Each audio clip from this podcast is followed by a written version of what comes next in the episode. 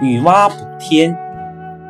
许多年过去了，人类一直过着快乐幸福的生活。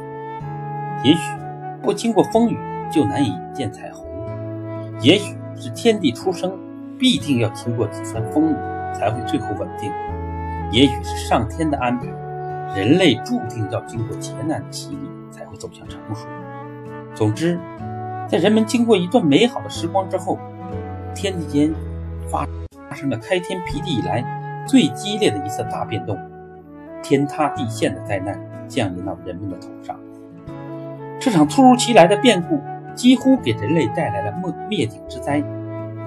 也许是神国出了动乱，也许是新开辟的天地还有薄弱之处，支持着支撑着苍茫天穹东南西北四个边角的四座天柱山折断了，天空突然坍塌下来。裂开一条巨大的裂口，大地裂开了口，露出黝黑的沟。天不再完全覆盖整个世界，地不能承载起众多的生物。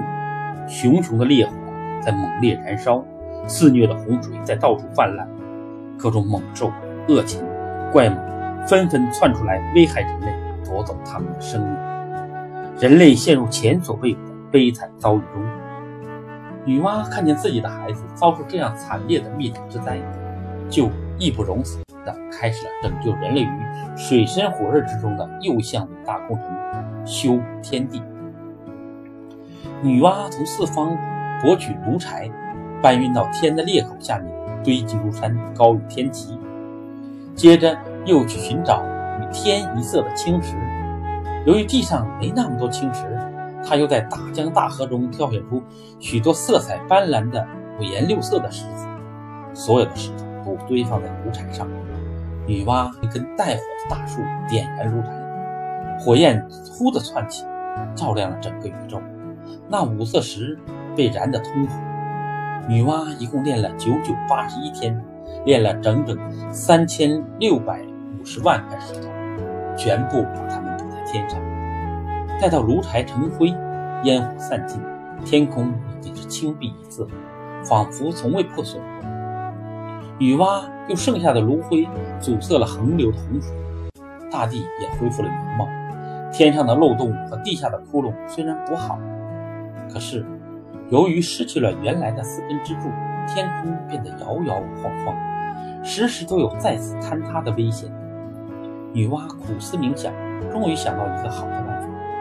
他又找到了一只大乌龟，杀了它，并且砍下它的四只脚，竖在大地的四方，把天空重新支撑起来，天地又终于恢复了以前的稳定状态。然后他杀死了凶恶的黑龙，赶走了各种恶禽猛兽，从此灾难得以平息。女娲保护了盘古开天辟地的既有成果，也拯救了自己创造的人类。从此以后。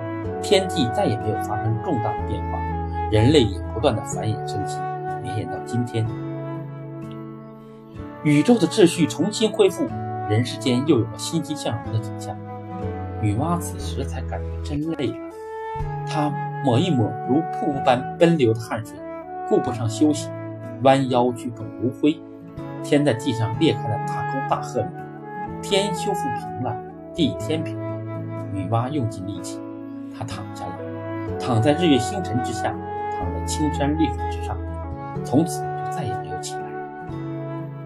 这位有着神异、神足而又辛勤劳作的女神，所做的一切都充满了对人类的慈爱之情。关于女娲最后的踪迹，有两种说法：一种说法是女娲补天后因为过于劳累，就躺下了，再也没有起来。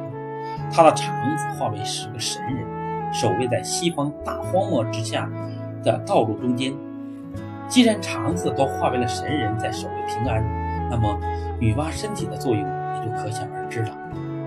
另一种说，女娲为人类做完这些事情后，想着人间不会再有麻烦了，她就离开了人类，让他们独立生活。女娲乘着雷车，驾着巨龙，前面有白离开路，后面有腾蛇跟随，登上了九天。他向天地汇报了自己的工作。然后就不再夸耀自己的事迹，也不再表彰自己的功德。他没有为自己的功劳而沾沾自喜，认为自己所做的一切都不过是顺应了天地自然规律而已。正是因为这样，后世的人们对女娲都世代歌颂。人们在缅怀她的缅怀她的业绩的时候，都认为她是上及九天，下到五